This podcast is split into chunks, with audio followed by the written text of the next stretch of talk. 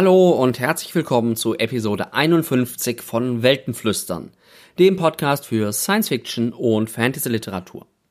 Mein Name ist wie immer Nils Müller und ich habe auch heute wieder drei spannende Bücher für euch dabei. In meinen Notizen, die ich mir gestern zu der Aufnahme gemacht habe, steht jetzt noch, dass ich ohne viel Vorgeplänkel gleich zu den Büchern komme.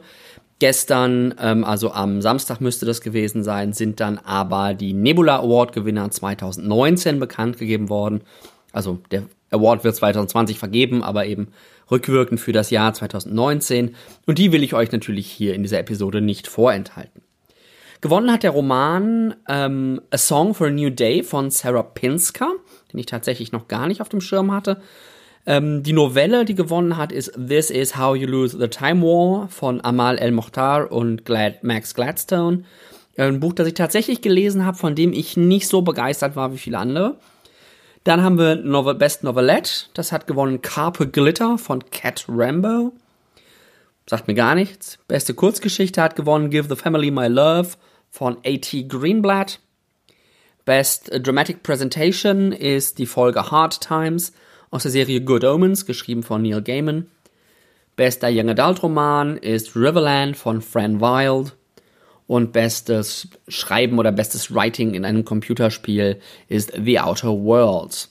Ihr seht also zumindest den äh, Gewinnerroman A Song for a New Day, werde ich mir wahrscheinlich dann demnächst auch mal zu Gemüte führen. Jetzt aber zurück zu dieser Episode. Ähm, diesmal haben wir auch wieder so ein Thema, das sich durch alle drei Episoden durchzieht, auch wenn es im Vorhinein gar nicht so geplant gewesen ist und erst im Rückblick sozusagen mir aufgefallen ist. Diesmal geht es im Grunde um drei große Reiche, die so am Ende ihrer Blüte kurz vor dem Zerfall stehen. Bücher, die ich euch heute mitgebracht habe, sind Picard, die letzte und einzige Hoffnung von Una McCormack, The Last Emperox von John Scalzi und Starsight von Brandon Sanderson. Jetzt wünsche ich euch viel Spaß beim Zuhören.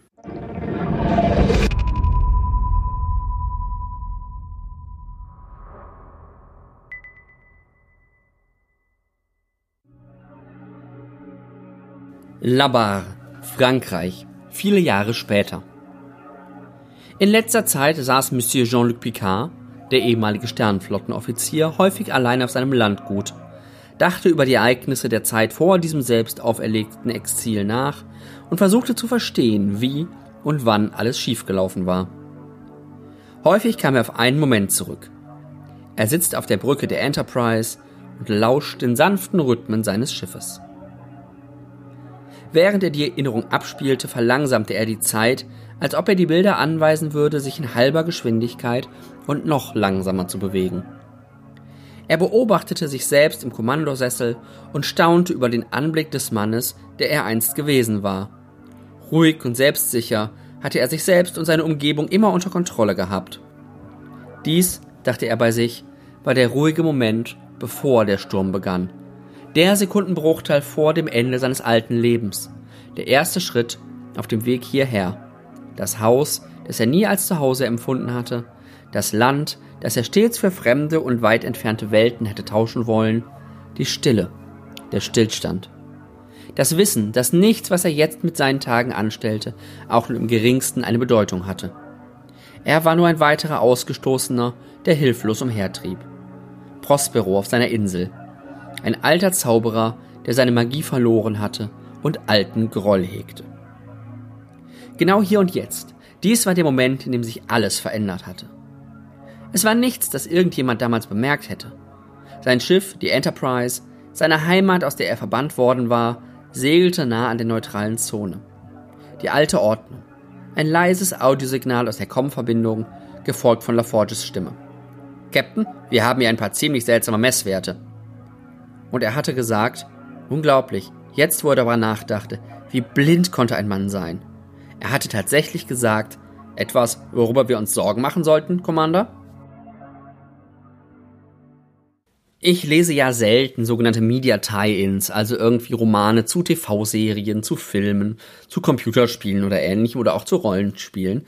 Ich habe jetzt an der Stelle doch tatsächlich mal eine Ausnahme gemacht. Es geht nämlich um den Roman Picard, äh, die erste und einzige Hoffnung, nein, die letzte und einzige Hoffnung von Una McCormack, der im Grunde die Vorgeschichte zu der Fernsehserie oder Amazon-Serie ähm, Picard erzählt und im Grunde die Zeit überbrückt. Ähm, zwischen dem Ende der äh, TNG-Ära sozusagen von Star Trek und dieser neuen Serie.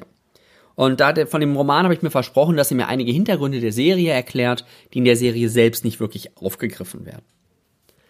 Die Autorin Jona McCormack hat mir bisher nicht wirklich viel gesagt, was aber auch tatsächlich nicht überraschend ist, denn sie hat in erster Linie ähm, Tie-In-Romane geschrieben, eben Star Trek und auch ein bisschen Doctor Who. Und ist also im Grunde genau die richtige Autorin äh, für diesen Roman, der eine Zeitspanne zwischen Star Trek Nemesis und Picard überbrücken soll. Und alles, was ich jetzt hier aus dem Roman eventuell spoilere, sind Dinge, die diejenigen, die die Serie gesehen haben, im Grunde ab den ersten Minuten wissen. Also ich werde hier nicht viel vorgreifen auf die Serie, beziehungsweise nicht mehr vorgreifen auf den Roman, als das die Serie ohnehin schon tut, die ja vor dem Erscheinen des Romans veröffentlicht worden ist, zumindest zum Teil. Ich kann jetzt hier ähm, deswegen auch schlecht die komplette Welt von Star Trek rekonstruieren, daher nur kurze Einord Einführung ähm, in das, was da so Sache ist. Ähm, dabei will ich nicht für mich beanspruchen, dass ich in irgendeiner Form Kanon fest wäre. Also die großen Star Trek-Fans äh, und Nerds da draußen, äh, wenn ich jetzt hier irgendwie äh, in Details Unsinn erzähle, könnt ihr mir das gerne sagen, aber verzeiht es mir bitte gleichzeitig. Ähm, also es geht grundsätzlich um Jean-Luc Picard. Jean-Luc Picard ist der legendäre Glatzkopf von Entertain Enterprise, nicht Entertain, Enterprise-Kapitän in uh, The Next Generation. Und das Buch und damit dann im Endeffekt auch die Fernsehserie schließt an zwei große Ereignisse an. Erste Ereignis ist der Tod äh, von Commander Data, der sich in dem Film Star Trek Nemesis opfert, um Jean-Luc Picards Leben zu retten. Und das zweite, das eigentlich noch wichtigere, ist die Bedrohung des Planeten äh, Romulus, dadurch, dass der Stern ähm, des Systems, in dem der Planet sich befindet, zur Supernova wird. Das Problem was dem Ganzen zugrunde liegt, ist, dass die Roma Romulaner und die Federation, also die Menschen und äh, befreundete Völker zu dem Zeitpunkt äh, total verfeindet sind und die Romulaner auch so ein bisschen ja, als notorische Geheimniskrämer und äh, man darf nichts über unsere Schwächen erfahren oder das, was bei uns passiert, erfahren, ähm, irgendwie so ja, für sich leben und jetzt halt diese Supernova da äh, droht, den Planeten zu zerstören und mehrere Planeten zu zerstören. Nicht nur den Heimatplaneten, sondern große Teile des Romulanischen Reiches. Picard ist natürlich an der Situation ganz er selbst. Er will ein gigantisches Rettungs- und Umsiedlungsprojekt für die Romulaner starten, ähm, um denen zu helfen, eben möglichst viele, wenn nicht sogar alle Romulaner aus der betroffenen, aus den betroffenen Weltraumregionen zu evakuieren und auf neuen Planeten an anderen Orten anzusiedeln. Starfleet, also ähm, ja, die, die Flotte der Föderation, ist dabei zögerlich. Die sind sich nicht so ganz sicher, ob sie das wollen. Im Endeffekt kriegt Picard sie aber durchaus überzeugt. Und es beginnt eben so ein riesiges Projekt, äh, vergleichbar vielleicht mit unserem Space Race oder ähm, auch jetzt vielleicht mit dem mit der Covid-Bekämpfung, Corona-Bekämpfung, wo im Grunde alles auf dieses eine Ziel ausgerichtet wird. Insbesondere werden die Werften auf dem Mars, ähm, Utopia Planitia, die Schiffswerften, ähm, werden umgewidmet und jetzt im Grunde nur noch dazu dienen dazu, bestehende Schiffe umzurüsten und neue Schiffe zu bauen, um eben dieses Evakuierungsprojekt, Umsiedlungsprojekt zu begleiten. Die Romulaner trauen der Hilfe der Föderation nur so halb, weil sie irgendwie so eine, ja, sie vermuten eine Hidden Agenda dahinter, dass die Föderation irgendwas anderes vorhat. Äh, das ist, äh, so ist das mit den Paranoiden, die dann irgendwie äh, selbst ernst gemeinte Hilfe nicht annehmen können weil sie eben nicht vertrauen. Das sind im Grunde die beiden Ereignisse, die vor dem Einsetzen, vor dem Beginn des Romans passieren. Ein Ereignis, das relativ zu Beginn des Romans stattfindet, was auch in der Serie von Anfang an klar ist, ist, dass die Werften auf dem Mars durch eine Art Terroranschlag zerstört werden, indem die Roboter bzw. Cyborgs, also auf Englisch sind es die Synths, ich weiß jetzt nicht genau, wie sie auf Deutsch heißen, die synthetischen vielleicht, ähm, ja, rebellieren, die scheinen irgendwie außer sich zu sein und jagen im Grunde die kompletten Werften auf dem Mars in die Luft. Das führt erstens dazu, dass sämtliche künstliche Lebensformen verboten werden und zweitens aber noch viel relevanter für die Story jetzt erstmal, dass sich die Sternenflotte aus dem Rettungsprojekt zurückzieht, das nicht mehr weiter verfolgen will, was dann im Endeffekt dazu äh, führt, dass Picard da nicht so ganz von begeistert ist und sich dann auch tatsächlich äh, in dem letzten, in der letzten Wette sozusagen auf seine eigene Autorität, die er verliert, dann aus der Sternenflotte zurückzieht. Ich will hier nicht alle Figuren vorstellen, zumal die meisten Figuren des Romans auch für die Serie nicht so ganz im Kern relevant sind später. Ähm, eine wichtige Figur haben wir aber, ähm, das ist äh, Raffi Musica oder Raffaella Musica. Ähm, die ist Picards persönliche Assistentin als Leiter des Rettungsprojekts. Also die beiden arbeiten sehr, sehr eng zusammen und sie ist ein absolutes Organisationsgenie, die aber gleichzeitig irgendwie fast alles andere in ihrem Leben für dieses Rettungsprojekt opfert. Tatsächlich ist der Roman auch relativ thematisch. Das ist was, gut, wo hätte ich bei Star Trek mit gerechnet, aber bei so Mediatie-Romanen vielleicht nicht unbedingt. Und es wirkt ein bisschen so, als hätte die Autorin oder diejenigen, die halt für den großen Handlungsbogen zuständig sind, da wird wahrscheinlich auch ähm, Michael Chabon ein bisschen mitgedacht haben, der ja die Serie maßgeblich miterdacht hat, ähm, als würden die alle großen Themen irgendwie verwursten wollen. Ne, wir haben auf einmal die, die Romulaner, die die große Bedrohung nicht wahrhaben wollen. Die glauben nicht so richtig, dass das mit der Supernova passiert. Die verheimlichen das auch und die Mächtigen wollen nicht, dass die Bevölkerung das mitkriegt und versuchen da irgendwie sich so rauszureden und rum, rumzulavieren und irgendwie zu denken, na, vielleicht ist es ja doch nicht so schlimm. Ähm, und gleichzeitig drohen halt diese unübersehbaren, undenkbaren Konsequenzen. Im Grunde fast die vollkommene Vernichtung der Romulaner. Und ich glaube, ich bin nicht der Einzige, der dabei an die ganzen Analogien zum Klimawandel gedacht hat. Oder eben auch beim Aufbau der Romulaner und zu deren Politik und interne Politik kommt irgendwie auch so die Assoziationen zu China oder Russland, tauchen da schon so ein bisschen auf. Ähm, was ich ganz schön finde, dass sich an der Stelle auch die so idealistische Föderation sehr schwer tut mit der Hilfe. Also selbst die, die eigentlich so die großen Ideale haben äh, von Menschlichkeit und Völkerverständigung und allen helfen und alle unterstützen, ähm, selbst die tun sich an der Stelle wirklich schwer, praktisch zu helfen, eben weil es ein riesiges Projekt ist, weil es unglaublich viel kostet und diejenigen, denen geholfen werden soll, halt auch nicht so wirklich wollen. Ähm, sie machen es dann aber, weil Picard sie halt tritt. Ne? Picard halt mit seiner damals zumindest noch sehr großen Sternenflottenautorität. Was wir auch noch als großes Ereignis haben, ist äh, dieser Terroranschlag auf dem Mars. Ja, ähm, da sind natürlich die Assoziationen irgendwie zu 9-11 oder so relativ naheliegend. Und dann die Fragen auch, die sich daraus ergeben haben, wie gehen wir mit denen um, die uns in Anführungszeichen das angetan haben? Ja, also was machen wir mit den Sins, die irgendwie diesen, diese Werften in die Luft gejagt haben? Wie wirkt sich das auch aus, aus, dass wir dann irgendwie eher mit uns beschäftigt sind und nicht anderen helfen können? Ähm, auch wieder so ein Thema, ne, das ist, wir wollen denen nicht helfen. Das erinnert mich nicht nur an den Klimawandel, sondern auch so ein bisschen an die, an das Flüchtlingselend im Mittelmeer, wo ja auch irgendwie die Hilfe möglich wäre und noch gar nicht mal so aufwendig wäre, wie die Sternenflotte das irgendwie in dem Fall müsste, aber trotzdem irgendwie passiert das nicht, irgendwie kriegen sie es nicht auf die, kriegen sie es nicht auf die Kette. Insgesamt bin ich, ähm, oder ja, ich bin eigentlich ganz angetan von dem Roman. Er ist sehr souverän gemacht, sehr souverän geschrieben. Ich finde, die thematischen Bezüge liegen sehr, sehr offen, sind sehr, sehr eindeutig zu sehen.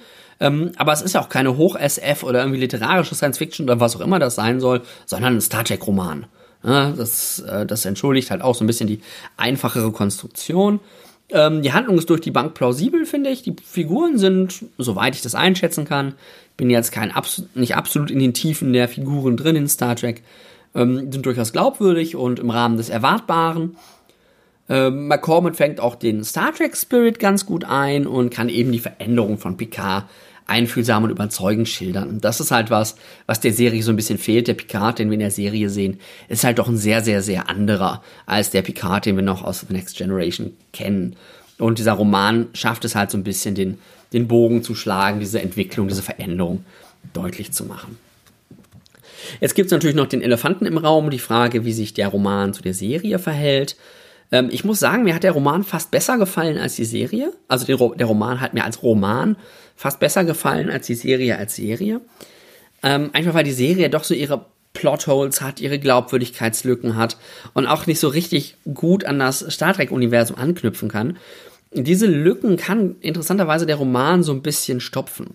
Das heißt, wer die Serie gesehen hat und sich über so einige Sachen gewundert hat, so einige Szenen nicht verstanden hat, zum Beispiel Ruffys äh, bekannt äh, Zusammentreffen mit ihrem Sohn oder so, ähm, dem wird, der oder dem wird es total helfen, den Roman zu lesen, weil da einfach viele emotionale Hintergründe, viel Geschichte, die in der Serie nur, nur als Voraussetzung genommen wird, tatsächlich auserzählt wird. Alleine als Roman ist, fand ich das Buch auch voll in Ordnung, gerade so im Kontext der Vorurteile, die ich so gegenüber Media-Tie-Ins habe. Und ich kann mir deswegen auch vorstellen, dass der Roman Spaß macht, ohne dass man die Serie schaut. Aber im Endeffekt gehört er halt dann doch eindeutig zur Serie. Insgesamt ist Picard, die letzte und einzige Hoffnung von Una McCormack, ein sehr gutes Roman-Prequel zu einer Serie, die ja durchaus umstritten ist. Er macht zahlreiche Hintergründe klarer und hilft so immer wieder, die Ereignisse in der Serie besser einordnen zu können. Aber auch als alleinstehender Roman macht er eine Figur, gute Figur und bietet interessante thematische Anknüpfungspunkte und eine durchaus nachdenklich machende Handlung.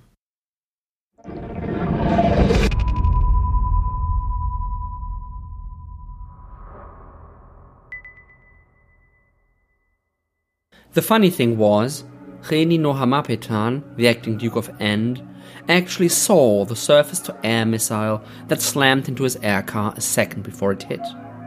He had been talking to Blaine Turnin, his now in retrospect clearly not very good at his job Minister of Defense, about the clandestine meeting they were about to have with the rebel faction, who had promised to come to the Duke's side in the current civil war. As Rainey had turned to say something to Turnin, his peripheral vision caught a flash of light, drawing his glance toward a thick port glass of the air car, where the aforementioned surface to air missile was suddenly very prominent in the view. I think that's a missile, is what Rainey intended to say at that point, but he only got as far as saying I, and really only the very first phoneme of that very short word, before the missile slammed into the air car and everything frankly went completely to shit.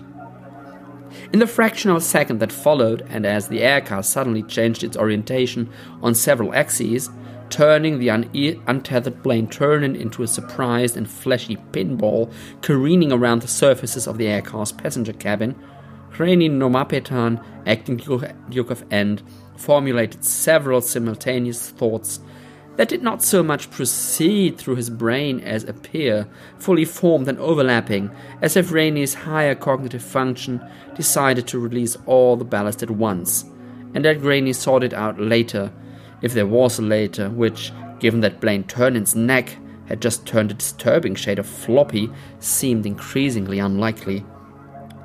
Perhaps it might be easier to describe these thoughts in percentage form, in terms of their presence in Rainey's theater of attention.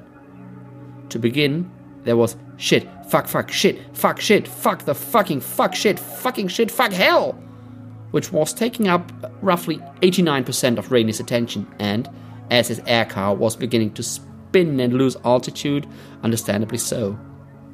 A distant second to this, it maybe 5%, was how did the rebels know we didn't set this meeting until an hour ago? Even I didn't know I was going to be in this car. And also, where the fuck are the anti missile countermeasures? I'm the chief executive of an entire planet, and there's a civil war going on. You would think my security people would be a little more on the ball here. This was honestly a lot to process at the moment, so Grinny's brain decided to let this one sit unanswered. Das war der Einstieg in den neuen Roman von John Scalzi, The Last Emperox. John Scalzi ist einer der großen Namen der Science Fiction, die es bisher aus irgendeinem Grund nur einmal in diesem Podcast geschafft haben. Und zwar in Episode 11, ich glaube mit dem Roman Red Shirts, der damals auch groß äh, hoch gelobt war. Äh, John Scalzi ist ein amerikanischer Autor, ehemaliger Präsident der Science Fiction Writers of America, äh, bloggt auch relativ aktiv ähm, und aktuell und ist im Grunde besonders bekannt geworden durch seine Reihe ähm, Old Man's War, Deutsch Krieg der Klone, und eben durch sein, äh, seine Genresatire Red Shirts, mit der er damals auch den Hugo Award und ich glaube noch einige andere Awards gewonnen hat. John Scalzis Romane, das habt ihr gerade schon gemerkt, sind relativ zugänglich, sind sehr geradlinig und mit einem Schuss oder auch einer gehörigen Portion Humor versehen. Das Buch, was ich euch heute vorstellen möchte, The Last Emperox, ist der dritte Band einer Reihe, äh, wo ich irgendwie verpeilt habe, die ersten beiden Bände euch hier vorzustellen. Und ich nehme das jetzt, den dritten Band, einfach mal als Anlass, euch die ganze Reihe hier in dem Podcast vorzustellen. Auf Englisch heißt die Reihe The Interdependency und besteht jetzt mittlerweile abgeschlossen aus den drei Romanen Collapsing Empire, Consuming Fire und eben The Last Emperox. Auf Deutsch sind bisher die ersten beiden Romane erschienen äh, unter dem Titel Imperium der Ströme und die beiden Romane haben die Titel Kollaps und Verrat. Der Aufbau der Welt, der wird, glaube ich, in dem äh, deutschen Titel der Reihe ganz gut beschrieben, Imperium der Ströme. Wir haben ein Sternenreich oder ein Planetenreich, das aus vielen verschiedenen Welten besteht. Und diese Welten sind unglaublich weit voneinander entfernt. Das heißt, und die sind auch nicht irgendwie benachbart oder so, selbst mit großen Distanzen, sondern sie sind irgendwo in der bekannten Universum verteilt.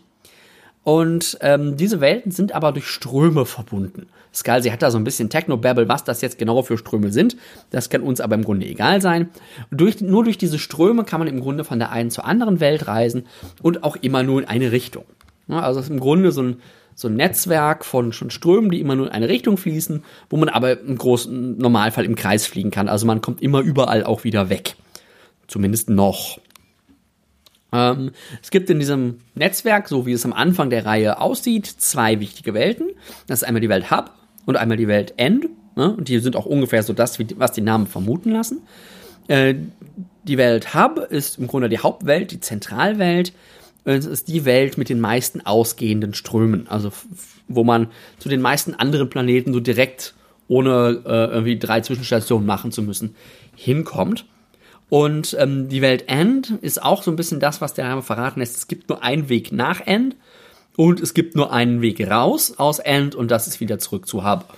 Ja, also man, ganz viele Reisen führen halt im Grunde immer im Kreis und End ist im Grunde die letzte Station vor Hub. Dieses Planetenreich ist ganz stark gesteuert von Familienclans und diese Familienclans haben jeweils ökonomische Monopole. Es gibt Monopol für Transport, es gibt Monopol Monopol für Lebensmittel, für Waffen, für Schiffe, all solche Dinge. Und ähm, mehrere dieser Monopole, die sehr wichtig sind, nämlich das, vor allen Dingen das für Schiffe und für Waffen, ähm, sammeln sich bei dem Wu-Clan und dieser Wu-Clan ist entsprechend auch ja im Grunde der, der Herrscher, der Oberste der Clans und er stellt auch den, äh, den Herrscher von Hub oder die Herrscherin von Hub eben äh, der oder die Emperox. So Emperox ist der bewusst geschlechtsneutrale Terminus. Ich muss mich im Deutschen halt immer irgendwie für einen ein Pronomen entscheiden, das ein bisschen schwierig ist. Genau, so. Der Problem, das Problem und der Ausgangspunkt für die Serie ist jetzt, dass äh, Wissenschaft, verschiedene Wissenschaftler bemerken, dass was mit den Strömen nicht stimmt. Dass sich da was verändert, dass da was passiert. Und unterschiedliche Wissenschaftler, die das bemerken, kommen zu unterschiedlichen Prognosen, was das denn heißen wird. Ähm, und natürlich wollen die Häuser jetzt dieses Wissen äh, um diese Veränderung der Ströme für sich nutzen ja, das ist ja im Grunde eine Verschiebung der absoluten Machtbalance, der absoluten Machtgrundlage innerhalb dieses Reiches. Und was daraus entsteht, ist ein ganz verschlungenes Netz von Intrigen, Verschwörungen, Betrügereien, ähm, Diebstahl, alles, was man sich so vorstellen kann in so einem Kontext.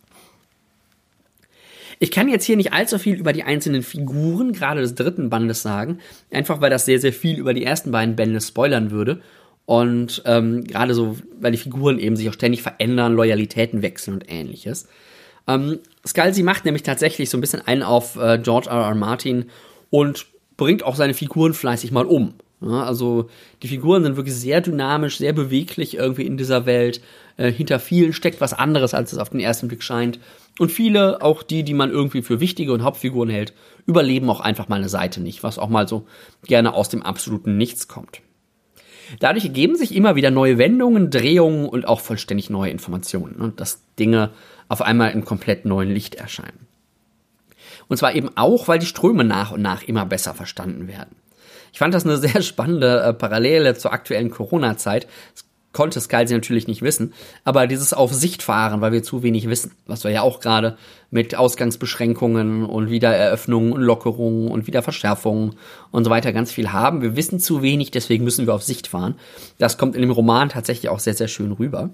Und auch die Rolle der Wissenschaft, die wir gerade haben, kommt dabei sehr schön rüber. So ein bisschen dieses unsichere Wissen, ähm, diese Unschärfe, dass aber gleichzeitig Gesellschaft oder auch Herrschende definitive Antworten wollen, weil sie halt planen müssen, dann aber mit der Ungewissheit umgehen können, dann mal den falschen Glauben, mal den falschen Vertrauen, dann wieder den richtigen, ja, genau so. Also es ist eine bunte, bunte Mischung an der Stelle. Äh, bei Scalzi gibt es, auch wenn es so viele thematische Anknüpfungspunkte gibt, zu denen ich gleich auch noch komme, aber natürlich immer eine ganze Menge mehr Action. Es gibt relativ viel Unterhaltung und auch so ein bisschen eine ironische Distanz zu dem Ganzen, was passiert. Also Scalzi hat da so einen sehr eigenen Stil, der immer so ein bisschen so mit so einem, ja, so einem ironischen Auge auf das guckt. Ihr habt das gerade im Intro vielleicht ein bisschen gemerkt. Das Thema, ähm, was ich gerade schon skizziert habe, ist natürlich ungeplant, aber top aktuell. Das fand ich sehr, sehr schön. Und auch äußerst gut gemacht und schön illustriert. Also Scalzi hat da wirklich in gewisser Weise Hellsicht bewiesen, weil er doch vieles von dem aufgreift, was jetzt gerade passiert, ohne dass er wissen konnte, dass das passieren wird. Es gibt natürlich noch eine geplantere thematische Ebene. Das ist dieses, die ganze Geschichte um das drohende Ende eines Reiches, beziehungsweise das Ende der Welt, wie die Menschen sie kennen. Ähm, da habe ich jetzt auch wieder so ein bisschen die Assoziation zum Klimawandel, nicht ganz fernliegend. Und ähm, auch die Kapitalismuskritik dahinter finde ich sehr, sehr deutlich. Einfach weil die Welt, die Scalzi da schildert, ja auch sehr dystopisch kapitalistisch aufgebaut ist. Ne? Also so wie man sich eine kapitalistische Dystopie vorstellt, äh, so ungefähr ist das da. Auch wenn man jetzt natürlich argumentieren kann, dass bei den ganzen Monopolen, dass das eigentlich nichts mehr mit Kapitalismus zu tun hat. Aber das könnte man über die reale Welt ja vielleicht auch sagen. Auf jeden Fall sind die Systeme, also die Planeten, die Habitate, Raumstationen sehr, sehr eng verflochten. Deswegen auch der englische Titel Interdependency, ähm, weil eben die Habitate und Raumstationen Waren aus anderen Systemen brauchen. Es gibt im Grunde keine, kein System, keine Raumstation, kein Habitat, ähm, das in der Lage wäre, alleine zu überleben. Ähm, auch hier haben wir mit der Vernetzung natürlich wieder eine schöne Parallele zu dem, was wir jetzt so haben. Es gibt nur ein einziges System, das in der Lage wäre, Menschen ohne Unterstützung von außen zu versorgen. Und das ist ironischerweise End.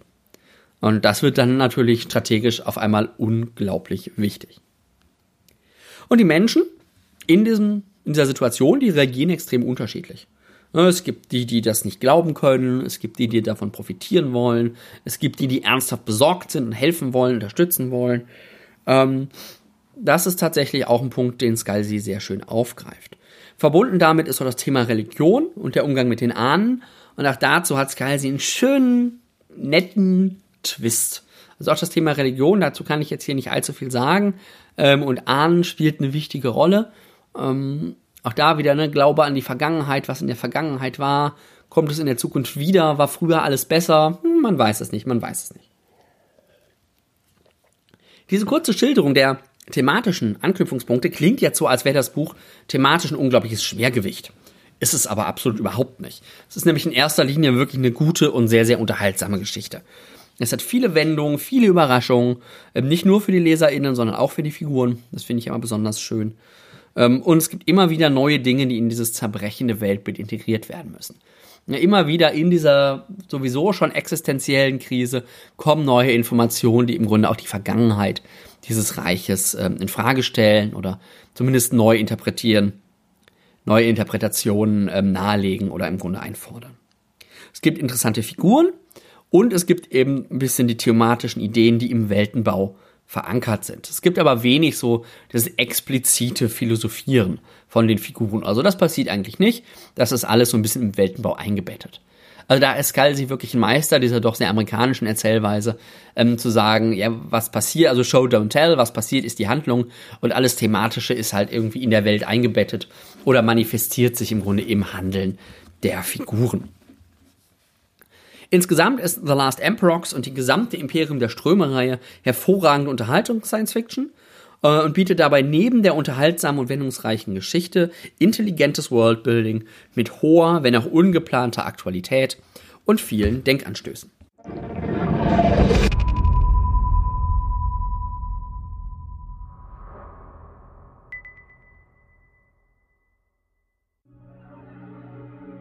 I slammed on my overburn and boosted my starship through the middle of a chaotic mess of destructor blasts and explosions. Above me extended the awesome vastness of space.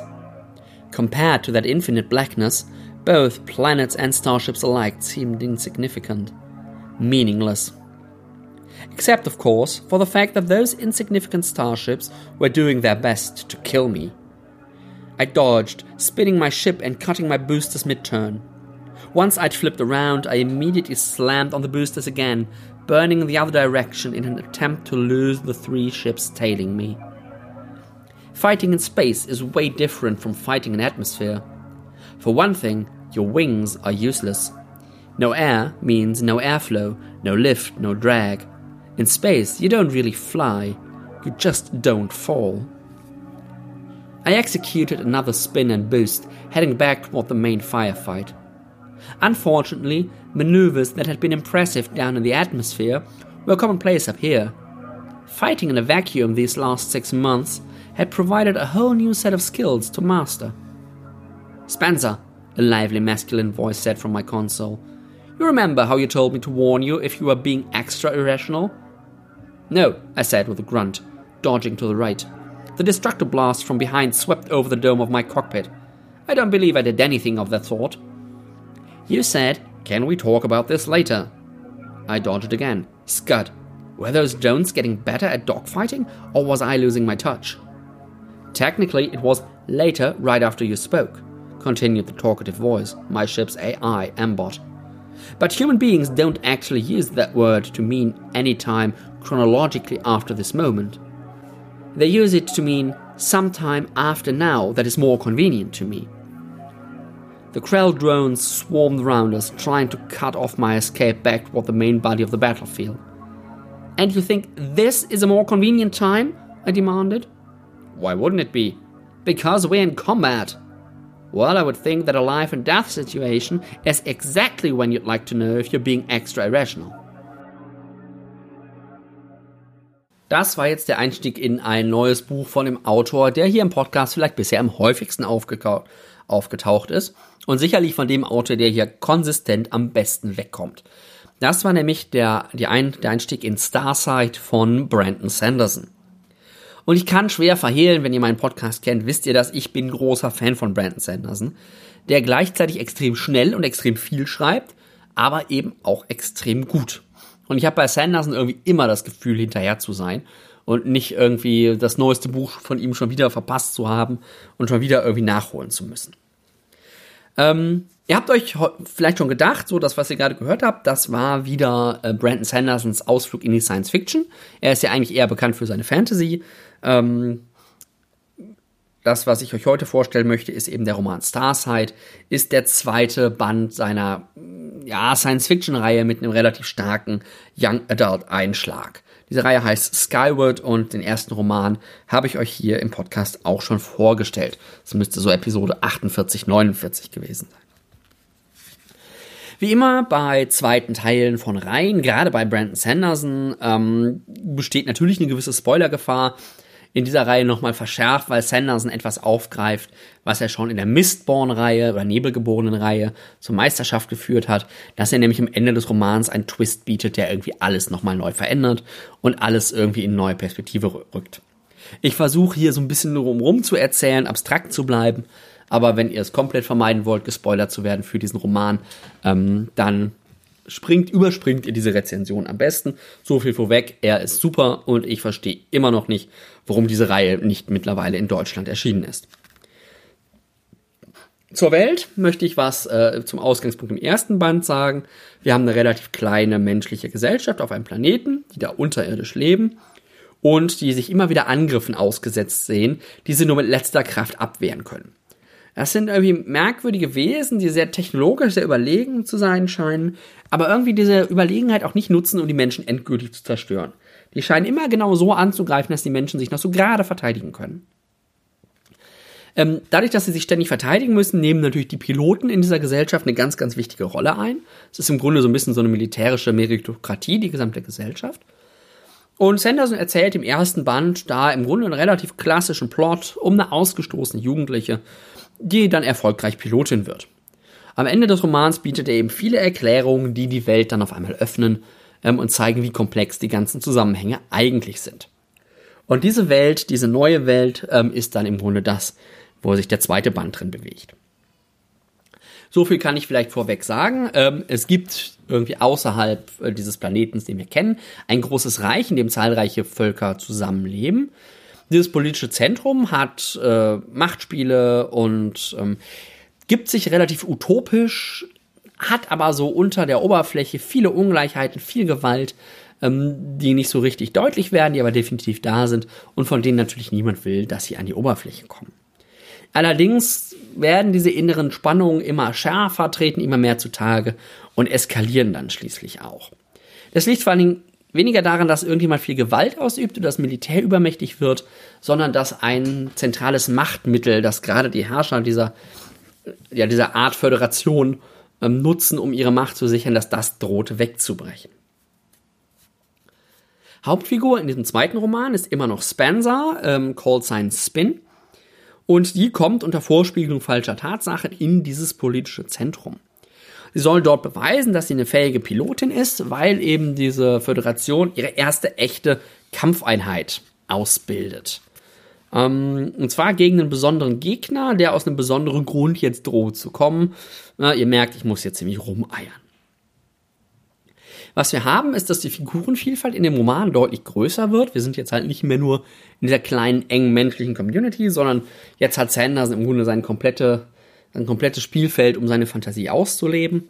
Äh, besonders schön, besonders äh, unterhaltsam und spannend fand ich ein Volk, ähm, das ein kleinwüchsiges Volk, die als Fuchsmäuse, Fuchsrennmäuse beschrieben werden, also Fox Gerbils, ähm, so klein und ähm, da ist spielt eine ganz wichtige Rolle ein König, der aber kein König sein darf.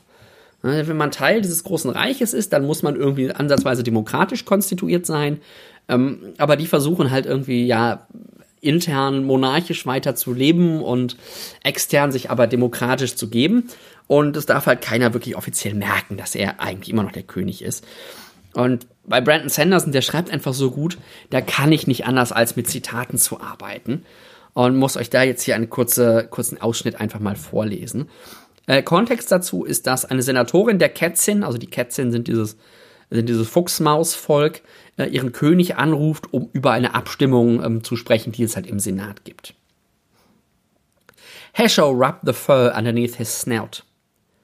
I fear this is not working, Senator Aria. When I spoke to our monitors at the Superiority, they claimed that I was still having undue influence upon the functioning of our Senate. The senator looked up. But, unexalted one, the Senate voted exactly the opposite of your expressed preference. Yes, and they did well, he said.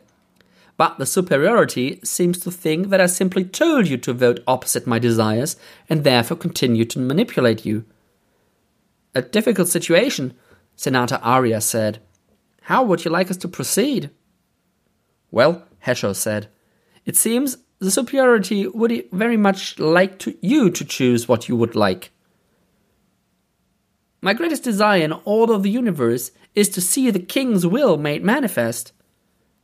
And if his will is for you to be yourself? Of course. Which type of myself would you like?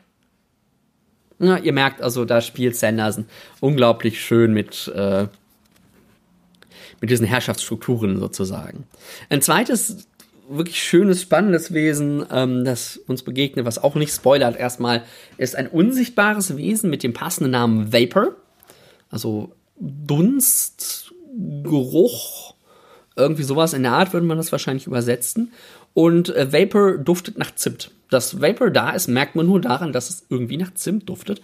Und diese Wesen werden halt sehr, sehr skeptisch betrachtet, weil sie aus naheliegenden Gründen oft auch einfach als Spione eingesetzt werden. Es gibt noch weitere spannende Figuren, aber Spoiler. Mir kam Starsight wesentlich thematischer vor als der erste Band Skyward. Das ist gerade bei der Figurenvielfalt ist als Thema nicht überraschend, dass es natürlich um den Kontakt mit dem Fremden geht und die Vorurteile, die wir uns so machen. Ja, wir haben da auch, was Sanderson auch anspricht, ist so das Primat unserer eigenen Überzeugungen und dass wir das bevorzugen, was wir auch kennen. Auch hierzu habe ich euch wieder ein kurzes Zitat rausgesucht. What kind of backward culture still had a hereditary monarchy? A military stratocracy with the strongest pilots and admirals coming to rule by proving their merits in battle made far, far more sense. Na, ihr merkt also ja, wer, wer braucht denn noch eine, wer braucht denn bitte eine, ähm, wie heißt es, eine Monarchie, eine militärisch geschichtete Gesellschaft, wo die mächtigsten Piloten und Admirale herrschen, macht doch viel mehr Sinn. Ja, aus unserer Perspektive ist halt beides irgendwie blöd. Ähm, es geht aber auch darum, wie andere zu Feinden und zu Gegnern gemacht werden, äh, in denen man tatsächlich so überhaupt nichts Gutes sehen kann. Und wie man da so nach und nach und nach wieder rauskommt. Auch hierzu wieder ein kurzes Zitat. That's what war is, Cobb told me. A bunch of sorry, desperate fools on both sides, just trying to stay alive. That's the part that those stories you love leave out, isn't it? It's always more convenient when you can fight a dragon. Something you don't have to worry you'll start caring about. Ja, wichtig, wie, wie Krieg funktioniert. Wie es überhaupt funktionieren kann, dass wir irgendwie andere Menschen systematisch, institutionalisiert umbringen oder irgendwie vernichten. Ja. Und dann schlägt er Sanderson auch den Bogen zum Aufwachsen, zum Erwachsenwerden und schließlich auch dazu, Verantwortung zu übernehmen, was auch wieder in diesen Kontext natürlich sehr, sehr gut reinpasst. Und hier habe ich dann noch das letzte Zitat für euch. When you're young, you can assume that everyone older than you has life figured out. Once you get command yourself, you realize we're all just the same kids wearing older bodies. Na, also, wer irgendwie erwachsen geworden ist, was ja doch viele, viele und die meisten von uns sind, der kennt das Gefühl sicherlich an der einen oder anderen Stelle.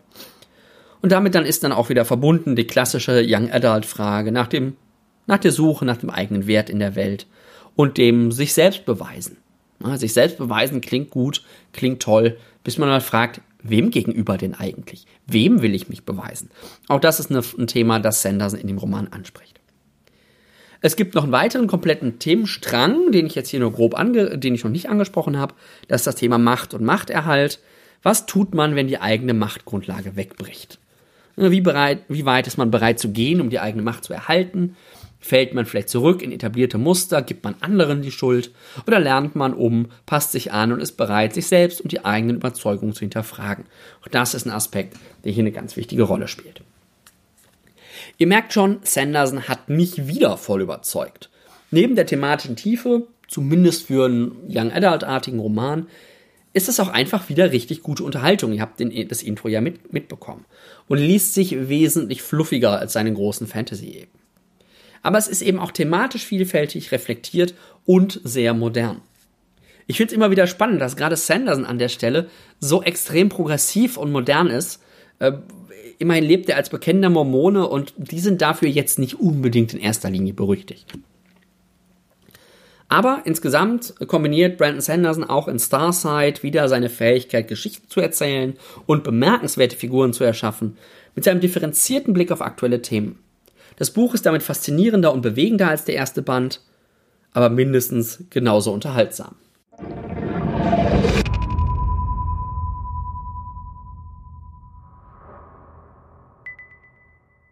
Das war's dann jetzt auch mit der 51. Episode von Weltenflüstern. Ich hoffe, es waren für euch einige interessante Buchtipps dabei. Wenn ihr mir Kommentare hinterlassen wollt, Anmerkungen zur Folge habt, könnt ihr das am besten auf der Webseite tun, weltenflüstern.de slash 51. Wenn euch diese Episode gefallen hat und ihr Weltenflüstern nicht sowieso schon abonniert habt, könnt ihr das natürlich auch über die Webseite tun. Dort findet ihr Links zu allen relevanten Plattformen. Aber wenn ihr Weltenflüstern in den Verzeichnissen eurer Wahl sucht, dürftet ihr es da auch problemlos finden. Mittlerweile ja auch bei Spotify. Wenn ihr mich kontaktieren wollt, ähm, könnt ihr das gerne über Social Media tun. Es gibt eine Fanseite bei Facebook für Weltenflüstern.